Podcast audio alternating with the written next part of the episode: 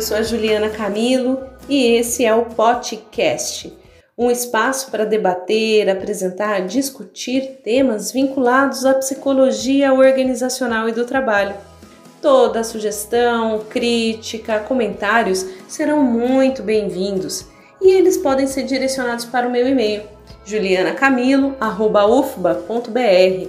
Espero que vocês participem, comentem, curtam, compartilhem com seus amigos e amigas. Vamos lá?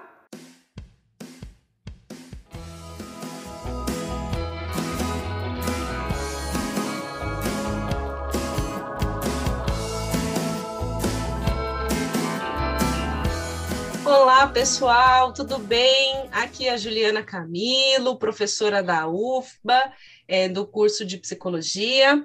E nós hoje aqui no nosso podcast vamos receber uma presença ilustre da nossa querida Pote, que é a Thais Erbini, uma queridíssima aqui do meu interior de São Paulo. Eu estou morrendo de saudade do meu sotaque aqui do Porta Torta interior. Então é uma delícia receber Thais, que é psicóloga, mestre e doutora pela UNB, livre docente da USP e professora da USP Ribeirão Preto e, e coordena, inclusive, um grupo bem importante de pote lá na USP Ribeirão Preto. Brigadíssima, Thaís, que honra te receber aqui nesse nosso, nessa nossa sala de conversa sobre pote. Brigadíssima. Eu que agradeço o convite, Juliana, muito bacana essa iniciativa, né? De, de gravar os podcasts, e o nome também é muito, muito legal, né, relacionado à nossa área. É, então, eu que agradeço o convite de estar mais próximo do pessoal da UFBA, é, sempre estive aí, né? Aí depois veio a pandemia, enfim. Mas vamos voltar a nos ver presencialmente em breve. É isso aí, tomar nosso café presencial, né? Ora eu Sim, vou aí para Ribeirão Preto, matar a saudade da, da minha é? Eu sabia que você era do, do interior. Pois é, eu sou, mas eu sou de um interior mais perto da capital, que é a região é. de Jundiaí. Ah, eu morei 10 anos em Jundiaí. Olha, que delícia! Então, o sotaque é primo. É, morei 10 anos lá. Depois que eu fui sair para estudar. Aí, aí parei aqui no final da caminhada. Que legal, Thaís. Depois a gente troca figurinhas aí do, sim, do nosso, sim. da nossa terra. E depois te recebo aqui nessa condição de estrangeira, né, em Salvador, me adaptando ainda. Mas devo confessar que é uma delícia a comida baiana e eu estou bem feliz. Ah, eu adoro aí, também. é muito bom. então, Thaís, conta pra gente, porque para começar a nossa conversa aqui, por que, que você escolheu o pote? Por que, que você foi trabalhar nessa área? O que, que te impressionou? Conta pra gente. Bom, isso já é uma longa história, né? Porque faz 25 anos isso, né? Então, a minha escolha primeiro por, por psicologia, né? É, e depois por pote. E, e assim, quem está nos ouvindo, se, tá, se é estudante de graduação, é, sabe bem a angústia da gente escolher uma área é, para atuar quando vai chegando ao final do curso né? Porque a psicologia nos dá muita, muita possibilidade de atuação em diversas áreas, né? E, e de 25 anos para cá, então, isso é, aumentou muito, né? A demanda por psicólogos em diversos contextos. Mas no curso que eu fiz, eu fiz a graduação na Federal de Uberlândia, eu tive contato com professores é, que estavam fazendo seu mestrado, seu doutorado em psicologia organizacional na Universidade de Brasília, né? Então, essa disciplina me chamou mais atenção que as outras. Não sei se por conta de uma questão de ser mais é, funcional, objetiva, é, cognitiva, comportamental, que é mais o meu estilo, né? Faz mais o meu perfil de atuação, é, mas também do apoio e o incentivo que eu tive desses professores. Né? Então, eu costumo dizer que até hoje nós somos do mesmo grupo, é, eu costumo dizer que o Sinésio Gomide Júnior é o meu padrinho acadêmico, a Maria do Carmo é, é, minha madrinha acadêmica, porque foram eles que me incentivaram em, em ir para a área acadêmica e ir para a área de POT, né? Então, é, como no, no, nas grades curriculares, hoje em dia a gente já não vê muita disciplina de POT nas grades curriculares, né? Isso é um, é um problema grave na formação do psicólogo, é, porque na verdade a POT ela atende a todas as áreas, né? Ela é um, um, uma competência, digamos, uma área transversal do núcleo obrigatório. Então, é, se você é clínico, se você trabalha em hospital, se você trabalha na área forense, enfim, quanto mais você sabe lidar com o ambiente de trabalho, é, com as dificuldades que existem, com o processo de gestão, mais você consegue é, entregar o seu trabalho naquele contexto, independente se ele é diretamente da psicologia do trabalho ou não. Então, é, como havia muito poucas disciplinas na grade naquela época, e eu vi que é, mudou alguma coisa, obviamente, nós avançamos muito nos últimos, nos últimos 20 anos, mas esses professores né, que incentivaram, eles faziam grupos de estudo à parte, então, assim, como eles estavam é, estudando, né, fazendo as suas pesquisas na Universidade de Brasília, eles aproveitavam, além de aprimorar as pesquisas dele estudar, eles convidavam os alunos que gostariam de discutir com eles diversos assuntos de pote, incluindo os objetos de pesquisa da, da, da tese deles e das dissertações. Então, é, nós montamos um grupinho muito, muito bom, e eram poucos alunos, dois, três alunos, e esses professores, às vezes, ficavam a sexta-feira à noite fazendo esse grupo de estudo é, de pote, né, para a gente fazer algumas discussões e desenvolver algumas competências é, extras, né, que não estavam diretamente ligadas à grade curricular. E foi muito gostoso esse período, sabe, de Claro que foi do meio do curso para frente, né? Porque a, a POT aparece mais no, no final do curso. E, e, com isso, com todo esse incentivo, eu fui me interessando cada vez mais pela área, né? E a, apareceu estágios na área, então foi é, é, foi uma coisa que de fato é, eu confirmei que eu gostava. Então eu fiz estágios em várias áreas, fiz estágio em clínica, fiz estágio escolar, e de fato a POT é, me fez gostar mais da atuação, né? Combinou mais com o meu objetivo. E aí foi a escolha pela POT, né? A escolha pela, pelo mestrado, pelo doutorado, enfim, já foi outra outro caminho, né?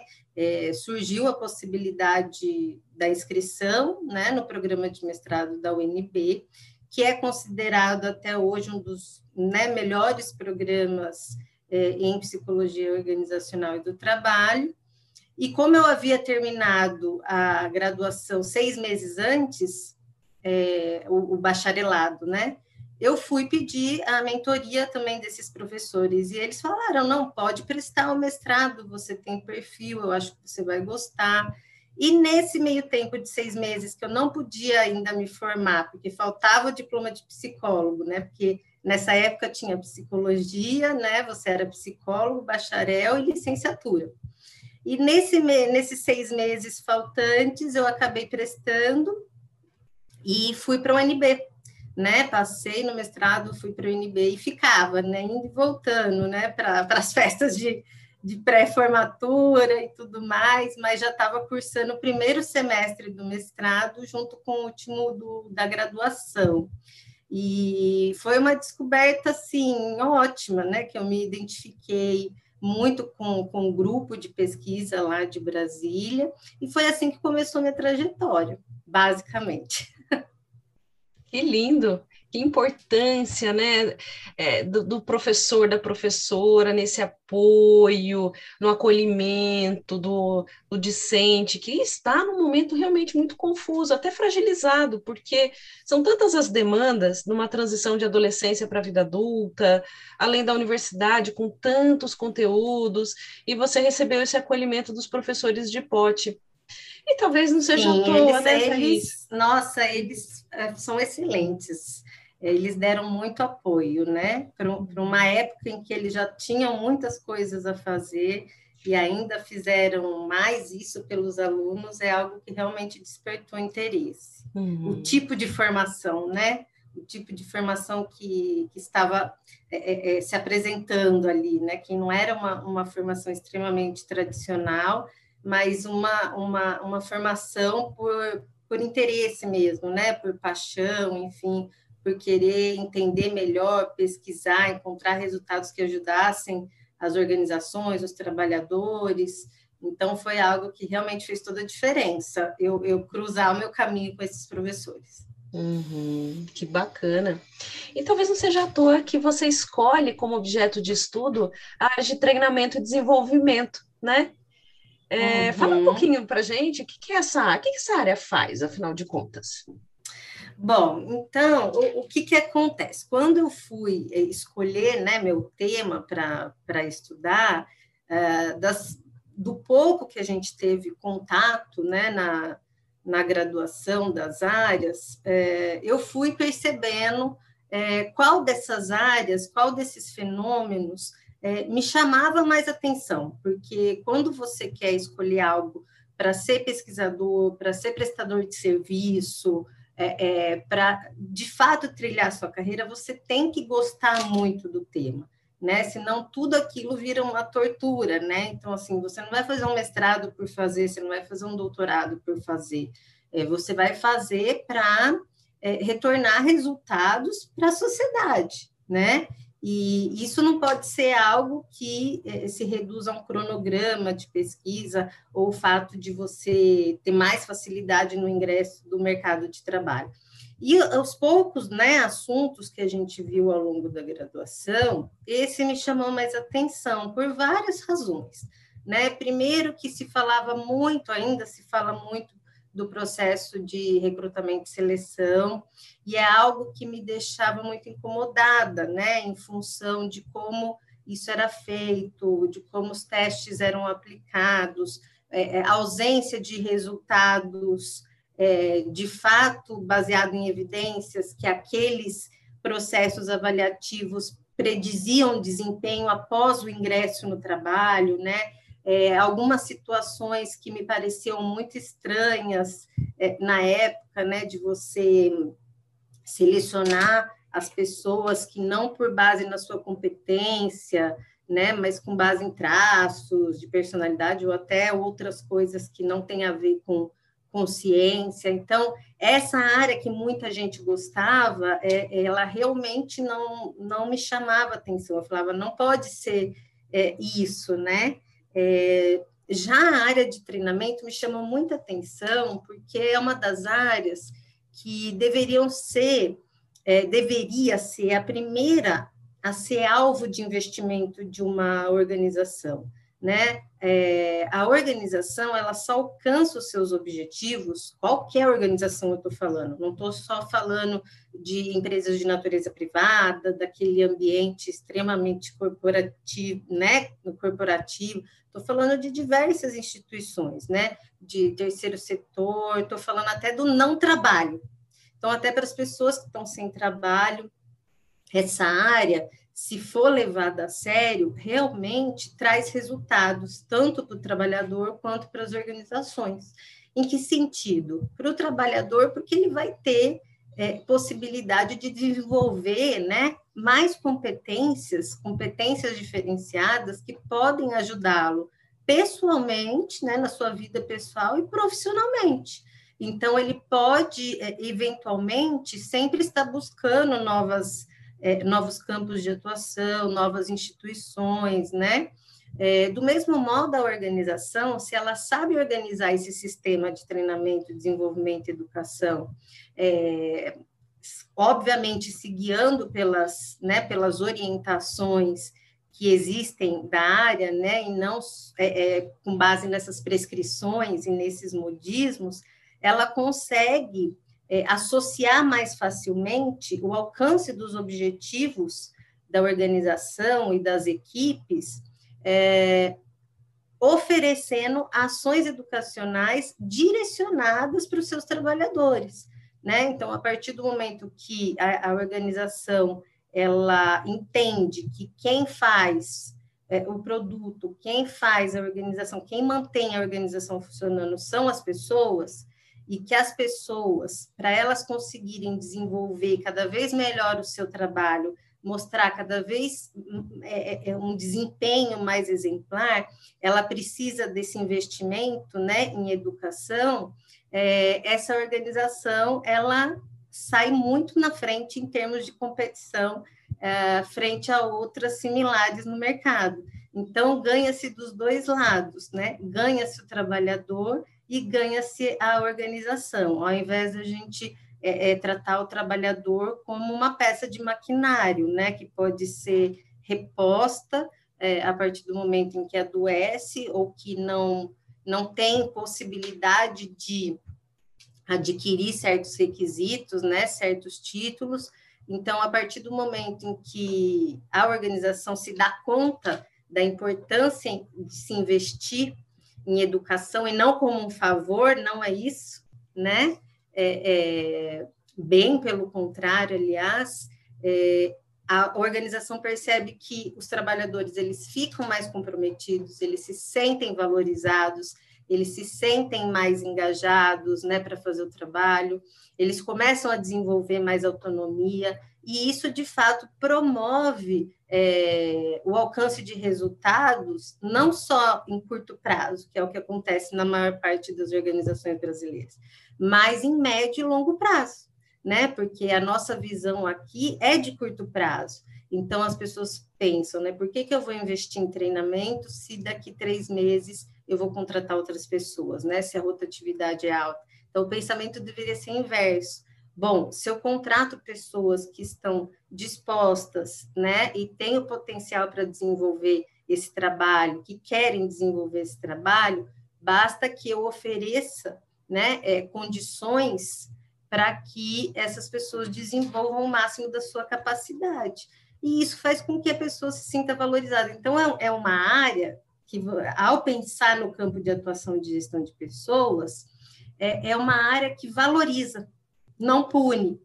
Ao contrário de outras áreas que eu, né, que eu via, como recrutamento e seleção, como gestão de desempenho, gestão de carreira, que ao, a pessoa ser alvo dessas diretrizes, né, também tem mudanças nisso, também tem grandes pesquisadores apontando qual é o caminho correto, mas ao se deparar com esses sistemas, as pessoas se sentiam punidas, e muitas vezes com razão, porque servia realmente como um processo de controle social. Então, uma das coisas que me chamou mais atenção foi investir nessa área de pesquisa, né, de aprendizagem humana no trabalho, porque a base do sistema de treinamento é como o indivíduo aprende, de que forma ele aprende, é, como ele transfere para o trabalho aquilo que ele aprendeu, né? Então, é, essa parte de aprendizagem humana no trabalho me chamou muita atenção, e foi isso que me fez continuar na área de TDI. Uhum. E você contando com tanta paixão da área de treinamento, Thaís, me lembrei, eu tive, trabalhei por anos numa instituição bancária na área de RH, né? Passei por várias uhum. áreas, enfim. E me lembro que quando surgiu uma vaga na área de treinamento, era uma briga, assim. Todo mundo queria trabalhar lá.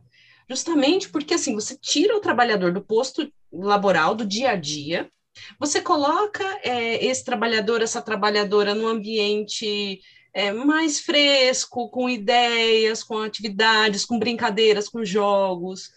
E, e, as pessoas, lógico, né, elas respondem positivamente a isso. Então, me, le me lembrei muito, assim, a, os meus colegas de trabalho, assim, não, essa vaga é minha, não, eu que vou para lá, eu que... Não, esse hotel quem vai sou eu, eu que vou fazer inspeção no hotel, porque eu sei não sei o quê. No bom sentido, é claro, né? Mas tinha realmente essa tônica do a área de treinamento, todo mundo é feliz, vamos para lá. Uhum. E outra é, coisa. É. Isso, é. eu acho isso bacana você ter falado, é, porque isso é uma coisa também que foi, foi evoluindo ao longo do tempo, né? Então, para você, por exemplo, essa, essa instituição que você está dando o exemplo, era tido como uma recompensa, digamos assim, ou algo bom. Mas em outras organizações, a área de treinamento, se mal utilizada, ela também poderia ser vista como punição, né? Então, isso também é, tem a ver com a formação do psicólogo organizacional, né, durante a sua, a sua vida, ou na graduação, é, é, ou até mesmo mestrado, pós-doutorado, cursos lato senso, né, em que as pessoas, é, antigamente, digamos assim, uns 15, 20 anos atrás, consideravam que um bom treinamento, né, se ele fosse bem organizado, né, ofertado em lugares é, aprazíveis, digamos assim, né, é, em cidades praianas ou qualquer outro, né? Se a organização tivesse boa, se o coffee break tivesse bom, isso ia ser suficiente para a pessoa aprender. E a gente foi vendo que hoje em dia isso não, não é mais suficiente, né? Porque as pessoas, elas além de aprenderem, elas têm que conseguir transferir para o ambiente de trabalho o que elas aprenderam, de acordo com aquela demanda posta né? Então, a área de RH hoje em dia, ela não pode mais simplesmente enviar os seus é, trabalhadores para um, uma ação educacional, seja ela presencial ou virtual, e entregar respostas do tipo: é, os meus funcionários, os meus trabalhadores estão satisfeitos, ficaram satisfeitos com o treinamento, e por isso o treinamento foi um sucesso. Não, isso não é mais suficiente para as organizações de hoje. Eles querem saber se é importante saber a opinião do trabalhador, é muito importante, faz muita diferença, mas é, não é suficiente para você verificar se o treinamento foi efetivo.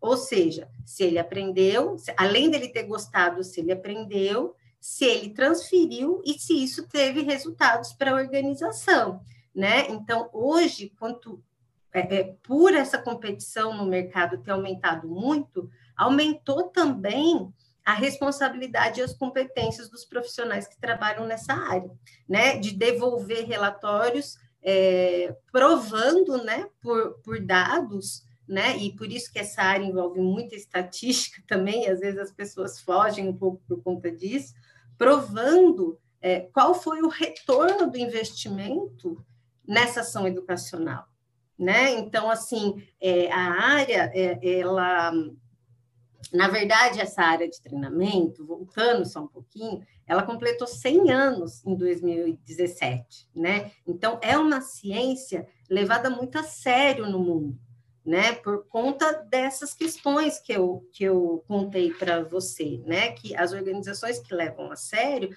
de fato, elas têm mais resultado que as organizações que não investem nesse tipo de ação, né? Então, assim, nós temos 100 anos de pesquisa, no mínimo, para verificar o que faz efeito e o que não faz efeito, né? Então, e as pessoas, a gente ainda vê as pessoas no, no, no mercado de trabalho é, investindo, fazendo intervenções é, que não são baseadas em evidências, mas é, podem ser até consideradas pseudociências, né? Que é o que a gente vê, as pessoas confundem muito a área de treinamento com o que a gente vê que está acontecendo com esses treinamentos voltados para motivação, esses é, que se diz treinamento, né? Porque na verdade o termo treinamento motivacional, por, por conceito, por definição, não existe, porque nós não conseguimos treinar a motivação do outro, né? A motivação é algo intrínseco. Então, é, é, na verdade, a gente tem que ver o que modera, o que está entre a motivação e o desempenho. E essas pessoas que não têm uma formação adequada, né, ou que fazem por deslize ético, na verdade, acabam se aproveitando da fragilidade das pessoas, do desconhecimento das pessoas, em falar assim: olha, a responsabilidade de aprender e de mudar o seu desempenho no trabalho é toda sua. E a gente sabe que não é assim. A gente sabe que para a gente conseguir alcançar algum objetivo numa organização, a gente precisa de determinadas condições. Né? Se a gente não tem as condições mínimas de trabalho, nós podemos ser é, é, é competentes o quanto for. Então, eu posso ser uma excelente professora, uma excelente consultora, né? É, uma excelente pesquisadora, mas se eu não tiver recursos, né? Se a organização não me der os recursos materiais que eu preciso, os recursos financeiros que eu preciso é, para transferir, para aplicar o que eu sei no meu trabalho, eu não vou conseguir ter um bom desempenho. Né? Então, eu sou competente, eu gosto do que eu faço, mas eu não posso fazer o que eu faço né? Então, isso é algo muito sério quando a gente coloca em contrapartida, né, em contraponto, né, na verdade, com esses treinamentos que se dizem motivacionais, porque, na verdade, eles estão dizendo, olha, o contexto em nada faz diferença. Então, o fato de você estar é, tá sendo explorado em termos financeiros, o fato de você estar no lugar insalubre, o fato de você não conseguir emprego, a culpa é toda sua, depende de você para mudar. E essa ideia é completamente cruel e perversa, e não se aplica no, no mundo do trabalho, correto? Porque não depende só do, do, do indivíduo para que os objetivos de uma instituição seja, sejam alcançados. Então, a gente vê cada vez mais essas pessoas ganhando espaço, né? E, e é uma pena, porque nós temos é, 100 anos aí de orientação dizendo, olha, a aprendizagem humana no trabalho é algo complexo, né? Depende de várias situações. Então, não caiam nesse tipo de, de falácia, né? De modismo. Isso eu não sei o que, que você vê assim nas, nas organizações, né? Qual que é a sua experiência em relação a isso, Juliana, mas Aqui a gente vê muito isso, né? Aqui em São Paulo a gente vê muito isso, até nas redes sociais a gente vê muito isso, né? Sim, nossa. Você falando, me ocorreram, assim, estou tentando pensar formas de não identificar os palestrantes motivacionais sim, que eu já sim. que eu já tive a oportunidade assim de, de ver atuando. E aí uma coisa absolutamente arbitrária, porque se colocam lá numa sala trocentos funcionários, então, né, você não tem um levantamento de necessidade para entender qual o contexto, o que você precisa desenvolver em cada grupo, não. Você coloca 400 pessoas dentro de um auditório. É, acho que essa coisa da comida é emblemática, né? Maslow vive e goza de ótima saúde, né? Porque tem que ter a, a comida ali para o pessoal comer bastante e ficar feliz. Então, 400 pessoas. Eu já tive a oportunidade, é, Thaís, assim, de, de ver muitos atletas, e eu venho do contexto esportivo também, meu doutorado eu estudei essa relação do trabalho dos atletas de rendimento, né? E isso me incomoda muito, assim, você pegar uma, um contexto de um atleta de rendimento que é muitas vezes terrível, quase sempre terrível, para além do contexto do futebol, ou um ou outro que consegue, e você transporta para um ambiente é, totalmente diferente, com outras variáveis, com outra realidade. E já tive a oportunidade de ouvir uma palestra do, entre aspas, dos grandes do, de um dos grandes do esporte, que ele falava assim: tem que fazer o funcionário suar, porque é o suor que faz com que a organização cresça e ele cresça, fazendo um paralelo com é o mundo difícil, do esporte. Né? É difícil. Ah, eu, eu acho é, é, usar o, o, o, esporte né, de alta performance como exemplo sensacional, porque ele descreve muito bem é, o que faz efeito é, na questão da aprendizagem humana e o que não faz. Né? Então, retomando, até para a gente usar a questão do esporte que você, que você trouxe como exemplo. O desempenho exemplar, o desempenho excelente, ele é composto por três aspectos: o querer fazer, o poder fazer e o saber fazer. Então, o saber fazer são as famosas competências, né? Os conhecimentos, as habilidades e atitudes. O poder fazer são as condições necessárias para que aquele desempenho ocorra. E o querer fazer são as questões motivacionais. O que, que a gente viu nessas pesquisas da área dos últimos 100 anos? Que a motivação, ela explica menos de 5% do resultado do desempenho exemplar. O que, que isso quer dizer? Que o indivíduo, ele quer fazer, ele sabe fazer, mas ele não tem condições. Então, por exemplo, é, eu tive até nas Olimpíadas de 2016 aqui no, no, no Brasil, eu fiquei observando isso, né? As pessoas é, torcendo e tudo mais. Isso acontece direto em todo o esporte, né? E Brasil, e vamos lá, principalmente com os esportes individuais, né? É, e eu fico pensando assim, aí a pessoa tem uma falha, acontece alguma coisa no momento, não consegue aquele resultado, as pessoas, como? Porque ganha para isso, é, faz a vida inteira isso, treina não sei quantas horas uhum. por dia, né? E chega lá e não consegue, e pelo amor de Deus, né? Só que daí você começa a pensar: será que essas pessoas elas têm as mesmas condições de aprender o que elas têm que aprender do que os países que investem mais nessa questão de, de educação, de esporte, de saúde? Né? Provavelmente não. Então, a gente pega o exemplo, por exemplo, a, a, aquele profissional é, do, do caiaque, se não me engano, né? É, quando ele ficou em terceiro lugar lá e agora foi campeão, né? E aí se mostra a história dele, é, como ele treinava, ele treinava nos rios lá da, né, da, da cidade dele, tudo mais. Todo mundo falava, nossa, olha isso, o esforço e tudo mais.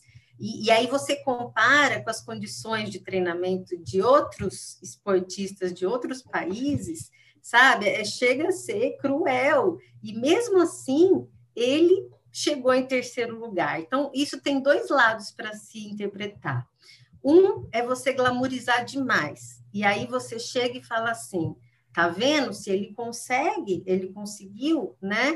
Uh, então você glamoriza aquele sucesso individual, né? Só que isso, por outro lado, tira o foco do que, na verdade, deveria ser feito no caso do esporte de alta performance, que é investimento em melhores condições para que esses profissionais treinem e que não fiquem dependendo só deles. Então, tem algumas, algumas categorias de esporte, por exemplo, que as pessoas ganham pouquíssimo, né? Que mal dá para se manter e estão lá treinando 8, 10 horas por dia. E são, assim, pouquíssimos valorizados, e ainda quando vão para competições, ainda são criticados, né? Agora, as pessoas não param para pensar o quanto é diferente as condições de trabalho e de treino dessas pessoas. Então, quando alguém consegue, né, você fala assim, nossa, como essa pessoa, então ela tem a competência, ela quer muito, e apesar dessas condições, ela,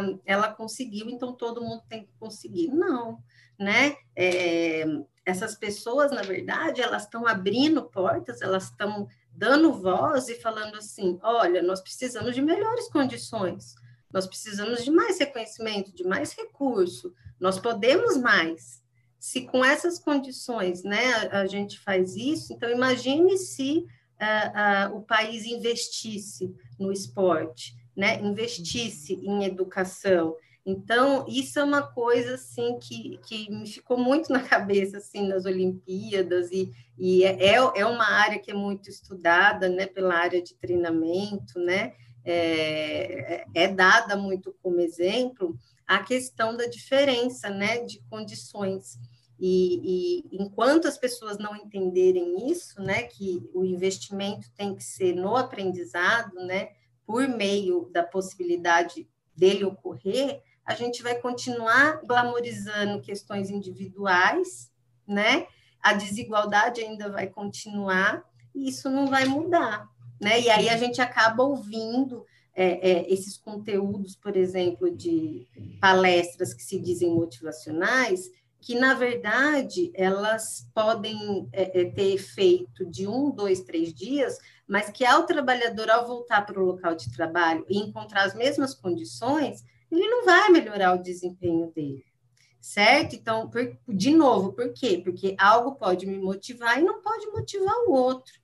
É, as, os treinamentos, na verdade, eles têm que ter relação com a situação real de trabalho, né? incluindo as facilidades e as dificuldades. Agora, é para deixar muito claro, né? É, não é que eu sou contra esses momentos, né? Não é que eu sou contra esses exemplos. Eu acho lindo é, é, ver é, alguns exemplos de vida, alguns exemplos de pessoas que, apesar das condições, é, tiveram muita é, força de vontade, motivação, né?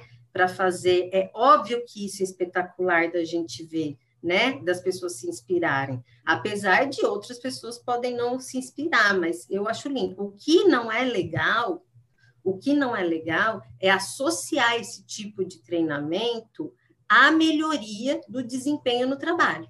Então, a pessoa fala assim: olha, eu te dei uma palestra com uma pessoa muito boa, né? Só que a palestra durou duas horas. Até tirou aí, foto com a pessoa. É, então, e aí você vem e continua desempenhando do mesmo jeito o seu trabalho? Ué, mas a palestra não tinha nada a ver com o meu trabalho, né? Então, assim, o que eu não gosto, o que eu sou contra, e eu costumo é, é, falar para as pessoas é não tem problema, vocês querem fazer esses eventos, faz parte de uma ação de desenvolvimento, né, de uma ação de integração ou de é, projetos voltados para a qualidade de vida. Agora, o que não é certo e chega a ser perverso é associar única e exclusivamente esse tipo de treinamento a uma cobrança de melhor desempenho né? Porque é, não, é, né, não é fácil você pegar um ônibus, andar três horas para chegar no trabalho, ficar lá em péssimas condições, pegar mais três horas para voltar, chegar à noite na sua casa, ter que é, é, cuidar da sua família, ter que cuidar é, de outras coisas, ter que estudar e ainda ir lá e ainda se sentir culpada por não conseguir fazer melhor o seu trabalho. Então, é, essa, isso tudo é que é a área de treinamento pesquisa, né? E que deveria ser levado mais a sério pelo mercado de trabalho. Uhum. E outra coisa que me ocorre, assim, quão bom seria ter aí alguma pesquisa para fazer uma análise das narrativas desses palestrantes motivacionais. Eu tenho como hipótese que, talvez baseada na minha vivência aí nas organizações, que elas são repletas de machismo, homofobia, é, enfim, conteúdos xenofóbicos também, por que não dizer? É, uma dessas palestras que eu tive a oportunidade foi daquele, da, do famoso Faca na Caveira, né, que eu acho que todo mundo conhece, e, e o que se tinha, tinha um conteúdo bem interessante para reflexão, não, não vou negar, mas tinha essa coisa da hipervirilidade, você pode, você consegue, é, meta é, a qualquer custo, porque é vida ou morte. Então, não é por aí, né? Porque dentro disso, como você está trazendo, né, Thaís? É, tudo bem, faz parte de uma ação de integração, precisa pensar o objetivo desse encontro, mas você não pode romancear, romantizar a pobreza, é, ou uma situação de extrema desigualdade, ou um contexto perverso de trabalho que tenha sei lá, um chefe perverso, assédio moral, você tem que atuar nessas esferas para poder pensar desenvolvimento, né? Exatamente, Juliana. Então, é, é, a questão não é nem. É, é, não é competir, entendeu, com, com essas pessoas. Não é, não é isso que, que, que nós queremos, né? É, nós queremos deixar as coisas assim bem claras, porque é, o trabalho já vem sendo cada vez mais precarizado. Então, o que, que isso significa dizer? As pessoas elas estão trabalhando cada vez mais, elas estão ganhando cada vez menos, né? Esse poder de, de compra, elas estão sendo alvos de uma gestão ruim, né? Que pode sim levar ao assédio moral, estão é, sendo culpabilizadas por qualquer é, é, resultado. Então, isso não tem relação com o fato é, é, dela ter é, resiliência eterna ou força de vontade eterna para continuar nessas condições.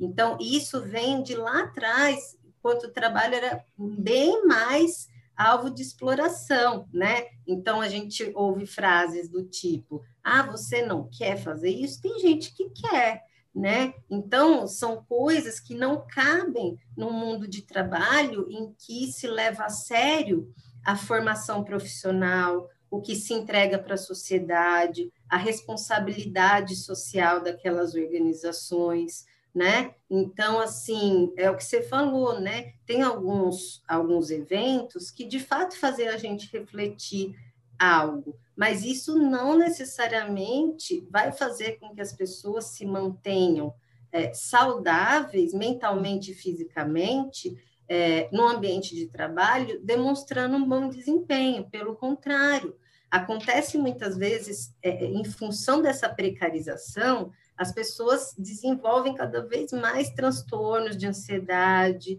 né? Cada vez mais comportamentos que não são é, saudáveis, né? É, problemas de insônia, estresse, enfim, né? Chegando até a, a, a, fadiga total, né? A síndrome de burnout, em função uh, do trabalho. E quando a pessoa é alvo de uma ação dessa, isso é muito perigoso, porque isso tende a piorar. Então a pessoa fala assim: nossa, mas já está uma situação difícil, já está ruim, e agora eu descubro que só depende de mim, só depende do, da, minha, da minha mente, do meu controle, para eu conseguir é, um emprego melhor ou para eu conseguir ser valorizado. Então, assim, isso é muito perigoso, pode levar as pessoas de fato ao extremo. É, é o extremo do adoecimento, porque se tira né, nesse tipo de fala toda a responsabilidade da organização, toda a responsabilidade que a organização tem que ter de dar mínimas condições de trabalho. Eu não estou falando aqui de um cenário 100% ideal, né, em que as pessoas ganham o que elas querem, tem todas as condições. É óbvio que a gente não está falando disso a gente está falando de um processo de gestão é, muito transparente e justo, né? Então, se a pessoa ela está lá desenvolvendo determinada função e se exige mais dela, se exige mais responsabilidades dela, né? Se exige mais tarefas ou melhoria de desempenho, então isso tem que ser feito das duas partes. Né? Então, você tem que ser alvo de ações educacionais que de fato te façam melhorar o seu desempenho naquele trabalho e naquela organização, né? Ter melhores condições, ter consciência ao menos que as condições não são ideais, até para rever metas, até para rever prazos, né? Então a gente fala assim: olha, nós não estamos em condições de fazer isso, é, é, entregar isso nesse momento, né? Por quê? Porque estamos no menor número de profissionais, é, porque nós estamos com sobrecarga de trabalho. Então, assim, a partir do momento que se tem ao menos a consciência que determinadas condições podem prejudicar, é, isso já ajuda muito, né? E não leva as pessoas a esse a esse adoecimento que a gente tem visto no ambiente de trabalho. Eu acho que isso é o mais sério dessas ações.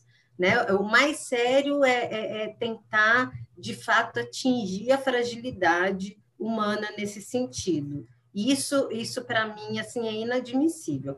Qualquer outro objetivo, né, que a pessoa queira lá, enfim, né, refletir sobre alguma coisa, né, e tudo mais, não sei o que pode ser, né, é, eu não faria isso, obviamente, mas é, é, não estou falando que, é, na verdade, assim, se é com base em ações né, que, é, de comportamentos, né, ainda vão lá. Mas se é com base em, em pseudociência, né, em achismo, em moral, em crença, em religião, é, isso não vai ajudar em nada, né? não vai ajudar em nada no, na melhoria do desempenho do trabalho. Então, assim, é, tem coisas que até são graves, são alvos de tinham que ser alvos de denúncia, né? Porque realmente tem coisas que passam do limite. É, tem outras que são realmente uma tentativa de é, reduzir danos, digamos assim, da pessoa no ambiente de trabalho e se trabalha com algumas estratégias de enfrentamento. Então, a gente tem que saber bem diferenciar isso, sabe? E mostrar para as empresas que não tem resultado em curto prazo se nós não investirmos em qualificação e educação dos nossos trabalhadores. Aí as pessoas falam assim, Thaís, e as pessoas que estão no nível mais técnico, né, que não têm os requisitos de titulação? É, gente, É, dá para fazer, é, investir em educação em todas as áreas, em todas as pessoas, né? Então, ah, não é porque não tem uma gestão de carreira naquele momento, naquela organização, que eu não vou investir em ações de educação. Eu posso investir, fazer parcerias, enfim, com Senai, né, com Senac, enfim, com qualquer outra instituição, é, oferecer ações de educacionais para essas pessoas, para quem sabe, no futuro próximo, ela tá, aumentar o nível de empregabilidade dela é, e conseguir é, aplicar isso, não às vezes naquela organização, mas em outra, né? Então, assim, de novo, essa pessoa ela vai se sentir valorizada e por algo de fato concreto, né? E não algo que vai levar ela a se culpar ainda mais. Então, assim, existe como a gente investir em ações de, de educação, né? De treinamento e desenvolvimento em todos os níveis da organização, e principalmente na situação do desemprego.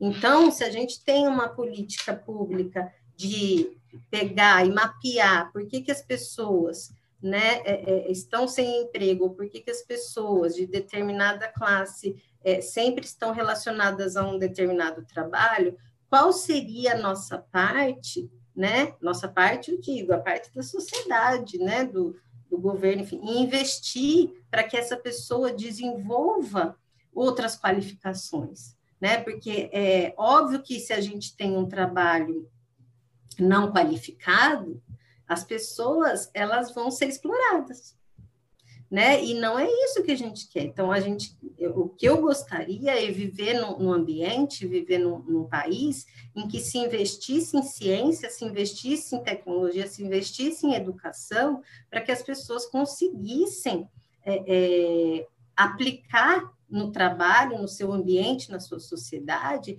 aquilo que elas querem fazer, aquilo que elas gostam é, é, de fazer. E com isso ter possibilidade de ajudar tanto a organização, quanto a comunidade que ela está, quanto a família, né? Então, assim, para mim, tudo perpassa essa questão de educação, de investimento em educação. E às vezes não é de interesse de algumas organizações oferecer esse tipo de investimento né? Então, isso, isso é muito ruim, né? Por isso que é, eu digo, assim, às vezes é uma opção. É, eu falo para meus alunos, meus alunos falam assim, mas não dá, quando a gente chega para fechar um, um processo de prestação de serviço, eles querem algo imediato. Eu falo assim, olha, vai ter uma hora que você vai ter que optar. Ou você vai ser uma pessoa que vai ofertar ações que chegam próximo do deslize ético, se não já antiético, para você ingressar nessa área, ou você vai optar por argumentar e explicar para aquele contratante o que de fato vai funcionar. Porque o psicólogo organizacional e do trabalho, ele tem o objetivo de ajudar o ser humano, né, a manter a sua saúde física e mental no trabalho. É o objetivo de do psicólogo, só que no contexto do trabalho é esse. Então, não, não, não, é outro, não é atender às necessidades da organização, não é atender às necessidades de um dono de empresa, é fazer o alinhamento entre essas, essas, essas duas, duas áreas, duas, dois pontos, da forma em que é, nós, a sociedade, se beneficie mais, né?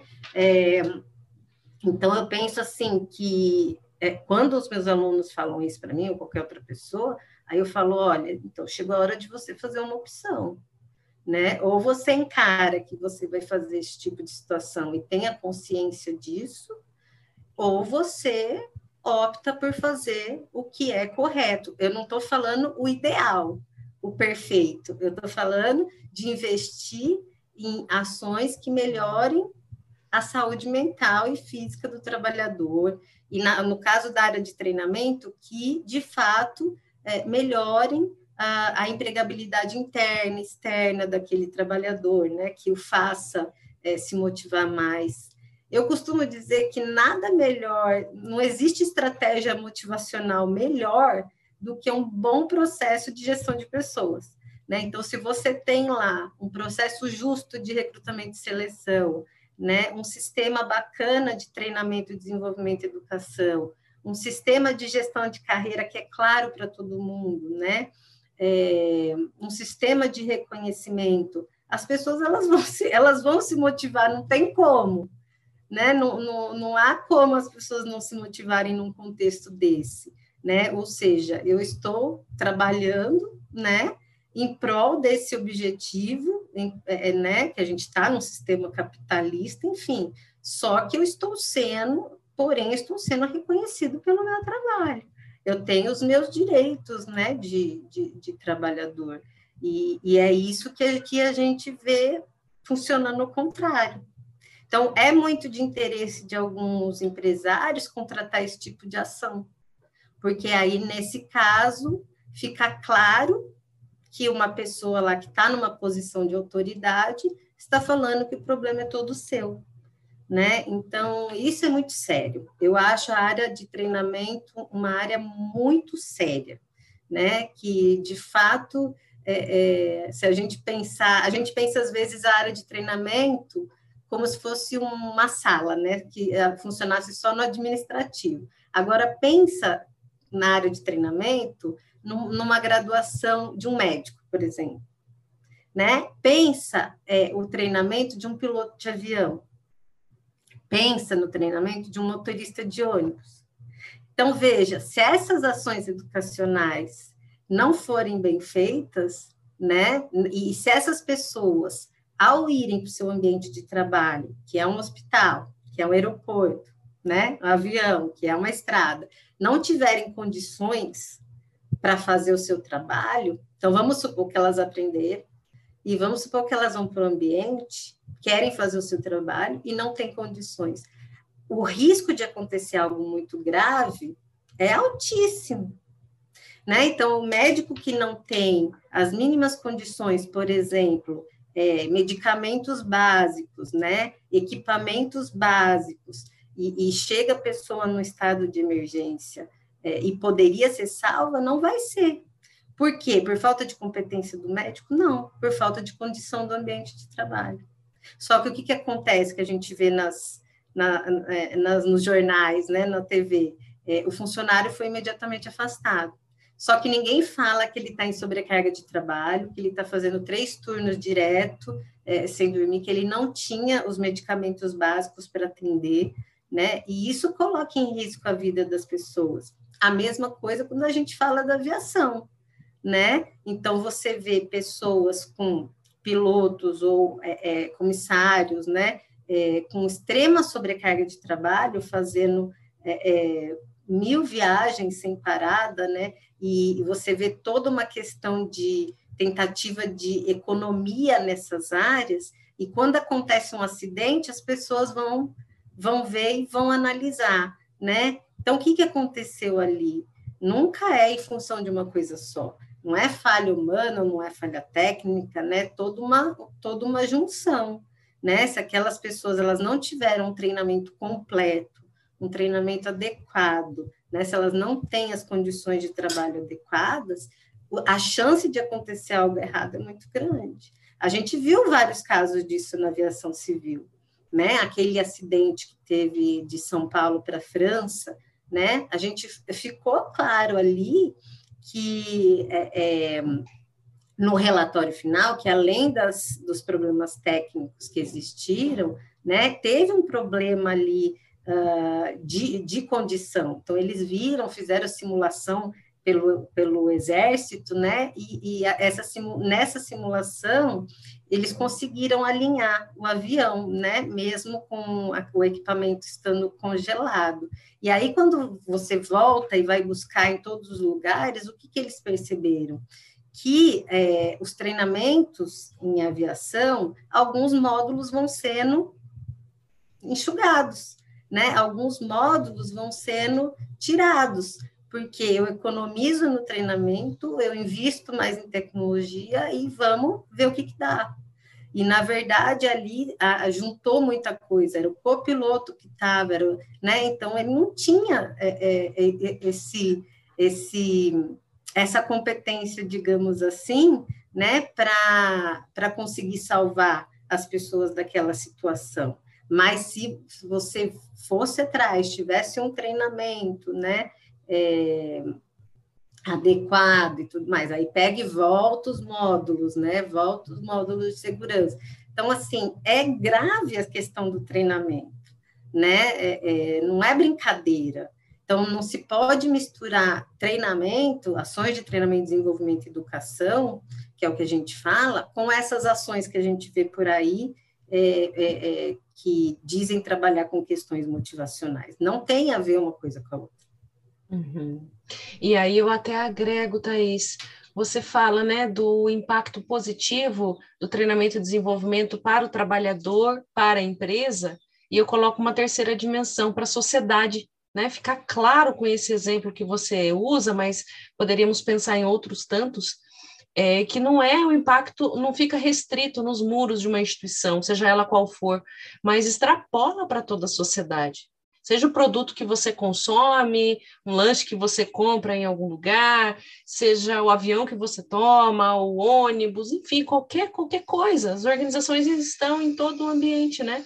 Então tem esse impacto para a sociedade também. Tem uma tríade é, aí. Tudo depende, é, é, o que você faz, os serviços que você utiliza na sua vida, dependem é, das competências das outras pessoas, dependem das condições que elas se encontram, depende do estado que elas estão, né? Então, se você lida com pessoas extremamente é, adoecidas, cansadas, né? É, você vai esperar o quê dessa sociedade? né? É, se você lida com pessoas que não têm chance de, de investir na sua educação, de investir no seu conhecimento, é, o que, que você pode esperar? Né? E aí as pessoas se apegam a outras coisas que não vão resolver o problema. É o que eu costumo dizer. Bom, a consequência costuma ser a desmotivação, certo? Então, se a pessoa trabalha muito tempo é, sendo muito competente, mas com é, condições é, é, inadequadas, obviamente, com o tempo ela vai se desmotivar. Então, isso é a consequência do processo e não a causa, né? Agora, você tem consciência disso? Você quer atuar tanto na causa quanto na consequência? Tudo bem. Se você tem investimentos para fazer isso, né? Vamos fazer as coisas paralelamente. O que não dá para fazer é você investir na consequência, né? e achar que isso vai resolver o problema, porque a causa do problema é outra. É a mesma coisa quando a gente está lá com o nosso dor de estômago, dor de estômago, dor de estômago, e vai lá e toma antiácido, toma antiácido, né? É, tá lá só vendo sintomas, vendo sintomas. Se a gente não verificar por que, que essa dor de estômago ela tá tão permanente, ou é porque é muito café, ou porque você tá com alguma doença, ou porque você está é, se alimentando mal, ou isso vai continuar e pode piorar. É a mesma coisa na área do trabalho. Né? O desempenho, as pessoas confundem muito a definição de desempenho com competência. Desempenho é, é, é, é, o desempenho exemplar ele depende desses três aspectos. Ele não é só composto pelas competências, né? E, e aí as pessoas falam assim: vou avaliar o desempenho, né? É, só que está avaliando competência, ou está avaliando resultado, pior ainda, né? ou alcance de metas, não está avaliando o desempenho. Se fosse avaliar o desempenho, ia avaliar as competências, as condições e associar uma coisa à outra. Né? E isso que é o objetivo de avaliação de desempenho, mas aí eu tenho certeza que vocês farão, ou já fizeram outro podcast, é, é, outro podcast sobre, sobre isso. E treinamento é isso, ele só resolve problemas de lacunas de competência. Então, ele serve, é uma frase que a gente não pode esquecer, ele serve só e somente só para suprir ou aperfeiçoar um conjunto de conhecimentos, habilidades e atitudes, né, que estão relacionadas ao trabalho do indivíduo. O treinamento não vai resolver problemas motivacionais, tampouco de condições. Então, a, a, a análise da demanda, né, a análise do que está provocando os problemas de desempenho, eles precedem, essa análise precede a opção por você investir em, em treinamento ou investir num outro processo de gestão, né, de reestrutura, por exemplo, né, é, da organização ou de mudança organizacional, é, porque senão lá na frente você vai cobrar o indivíduo de algo que ele não é capaz de fazer. Né? Então, você pode ofertar 10, 20, 30, 40 treinamentos. Se as condições continuarem as mesmas, o retorno não vai vir.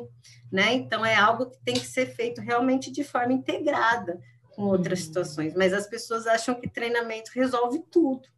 Né? Eu vou dar um treinamento, vou resolver tudo né? Agora, que treinamento é esse, né? Que, que é uma frase que não faz sentido, de fato, Exatamente, né? Que, que né? assim, treinamento motivacional não existe, é uma frase não errada, existe, não existe, né? Não existe, mas as pessoas falam, né? Então, pois é. assim, é. É, eu acho sério, sabe? Eu acho que assim os processos de gestão de pessoas, é, é as ciências humanas, né? As ciências sociais elas salvam vidas, né? Assim como outras ciências. E elas são deixadas de lado muitas vezes, né? Em função dos investimentos. E se a gente for pensar, existe uma razão por trás, né? Exatamente. Mas, na verdade, elas salvam vidas. Então, assim, é, é o que a gente viu, por exemplo, na pandemia agora, né? É, a gente viu uma falta de gestão completa de, de vários setores, né? Então, as pessoas queriam trabalhar, queriam salvar vidas, mas não tinham recursos, né? Não estavam é, é, preparados, né? Então, assim, é, a gestão das pessoas, a gestão é, é, dos recursos de uma organização, elas são fundamentais para a sociedade, né? Então, assim, a gente tem que olhar com mais é, cuidado, né? Com mais respeito, é, para essa área de, de ciências humanas, né, de, de, ciências sociais, que elas são tão importantes quanto as outras. Elas vivem juntas, né, digamos assim. Thaís, querida, que delícia o nosso bate-papo hoje, que delícia te ouvir. Nesse momento que as organizações passam por tantas transformações e vamos partir aqui do exemplo de algumas que são comprometidas e que não sabem fazer e que têm dificuldade. Olha a oportunidade que nós, profissionais de pote, temos de ir lá fazer a diferença para a empresa, para o trabalhador, para a sociedade. E, e, essa é uma tarefa lindíssima que nós carregamos, e a sua trajetória é muito linda, o seu comprometimento com a área de pote, com todo esse objeto de estudo, com todo esse campo, é lindíssimo, é apaixonante. Eu ficaria aqui, acho que a tarde toda te ouvindo falar. É muito Mas bom, né? Te agradeço. Suas últimas palavras, Thaís. Olha, Juliana, eu que agradeço, né? É, realmente é, são situações que a gente poderia ficar falando assim por muito tempo, mas eu acho que essa iniciativa de tentar, né, resumir, destacar as questões importantes de determinado assunto para a área de psicologia organizacional do trabalho é, é louvável, uma iniciativa muito bacana. Então, assim, é só agradecer novamente o convite de ter participado é, desse projeto, tá? E eu me coloco à disposição é, para qualquer aí, demanda ou questão que vocês precisem, tá? Então, é só agradecer mesmo o convite. Obrigada, Thaís.